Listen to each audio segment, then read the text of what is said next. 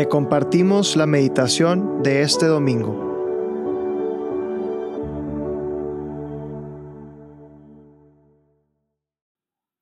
En el nombre del Padre, del Hijo y del Espíritu Santo. Amén. Ven Espíritu Santo, llena los corazones de tus fieles y enciende en ellos el fuego de tu amor. Envía, Señor, tu Espíritu Creador y renueva la paz de la tierra. Oremos, oh Dios que has iluminado los corazones de tus hijos con la luz del Espíritu Santo, haznos dóciles a sus inspiraciones para gustar siempre el bien y gozar de su consuelo. Por Cristo nuestro Señor. Amén. Dios te salve María, llena eres de gracia, el Señor es contigo. Bendita eres entre todas las mujeres y bendito es el fruto de tu vientre Jesús. Santa María, Madre de Dios, ruega por nosotros los pecadores, ahora y en la hora de nuestra muerte. Amén. Señor, creo en ti pero soy débil y a veces dudo. Me dejo llevar por lo que el mundo me presenta. Muchas veces me voy por el camino fácil, pero sigo luchando por creer en ti. Aumenta mi fe. Jesús, espero en ti. Ayúdame a entender que tú eres mi, creador y que conoces lo que es mejor para mí. Tus tiempos son perfectos. Tus planes para mi vida son perfectos. Aumenta mi esperanza para que confíe en ti. Señor, te amo, pero mi corazón es imperfecto. Quiero amar a los demás cada día más, porque tú estás en cada uno de nosotros. Quiero amarte más y mejor. Ayúdame a tener poco a poco un corazón como el tuyo, para no cansarme de amar. Hoy, domingo 16 de octubre, vamos a meditar en el Evangelio según San Lucas, capítulo 18, versículos del 1 al 8. En aquel tiempo, para enseñar a sus discípulos la necesidad de orar siempre y sin desfallecer, Jesús les propuso esta parábola. En cierta ciudad había un juez que no temía a Dios ni respetaba a los hombres. Vivía en aquella misma ciudad una viuda que acudía a él con frecuencia para decirle, Hazme justicia contra mi adversario. Por mucho tiempo el juez no le hizo caso, pero después se dijo, aunque no temo a Dios ni respeto a los hombres, sin embargo, por la insistencia de esta viuda, voy a hacerle justicia para que no me siga molestando. Dicho esto, Jesús comentó, Si así pensaba el juez injusto, ¿creen ustedes acaso que Dios no hará justicia a sus elegidos, que claman a Él día y noche, y que los hará esperar? Yo les digo que les hará justicia sin tardar. Pero cuando venga el Hijo del Hombre, ¿Creen ustedes que encontrará fe sobre la tierra? Palabra del Señor. Gloria a ti, Señor Jesús. Bueno, en este Evangelio creo que eh, Jesús nos, pues nos transmite mucho, eh, así como, como quería enseñarles a sus discípulos la necesidad de orar siempre, eh, pues también hoy nos la transmite a nosotros, ¿no? Esa necesidad de orar que, que muchas veces quizás como quedamos por sentado, que tal vez, eh, digo, dependiendo en el momento de tu vida espiritual en el que estés, pero que tal vez como que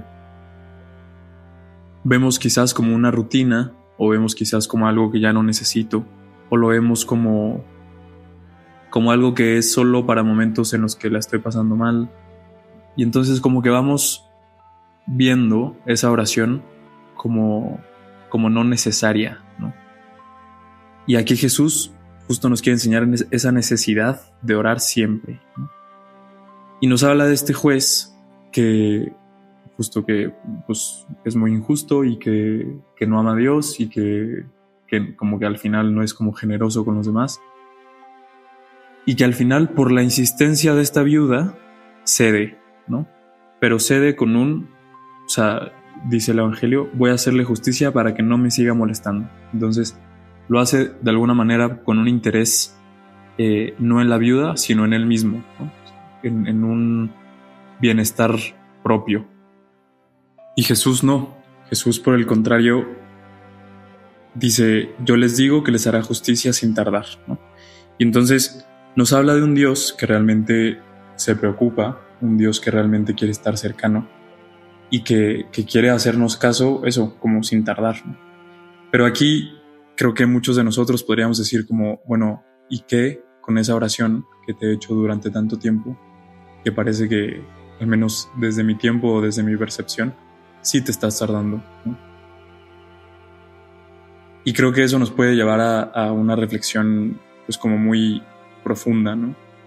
De decir, ¿por qué Dios parece que no está cumpliendo esto y por, qué parece que, que sí nos está tardando, ¿no? Pero luego más adelante, o sea, cierra el Evangelio con la pregunta, ¿creen ustedes que encontrará fe sobre la tierra? Y creo que esa es la clave, ¿no? Creo que esa es la clave en, en que pues muchas veces en el Evangelio nos habla de, de ese pedir, pero con fe. ¿no? Y entonces se resume todo a un querer ser conscientes de esa necesidad de orar, de esa necesidad de Dios, pero desde una concepción de que la fe es la que nos lleva a Él. Y entonces quisiera invitarnos eh, hoy como a, hacer una oración en la que, sí, en la que realmente, bueno, primero como que agradezcamos el don de ser conscientes de que necesitamos orar, de que necesitamos estar cerca de Él, de que necesitamos eh, de su amor, de su luz, de su gracia, de todo. Y bajo esa concepción, como que buscar pedirle aquello que necesitemos para hoy, ¿no? Esa gracia que realmente nos ayude a sobrellevar pues, lo que estemos pasando. Y que sea una oración que sea sin desfallecer, ¿no? Así como nos dice él, que sea una oración constante y que sea una oración sobre todo que, que busque realmente acercarnos mucho más a él.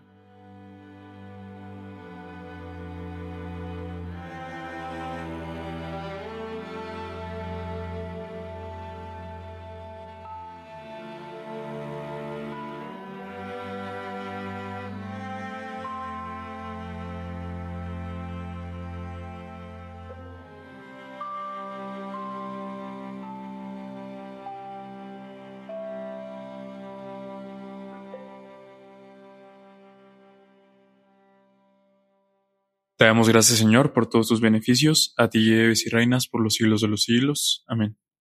Cristo, Rey nuestro, venga a tu reino. María, Reina de los Apóstoles, enséñanos a orar. En el nombre del Padre, y del Hijo y del Espíritu Santo. Amén.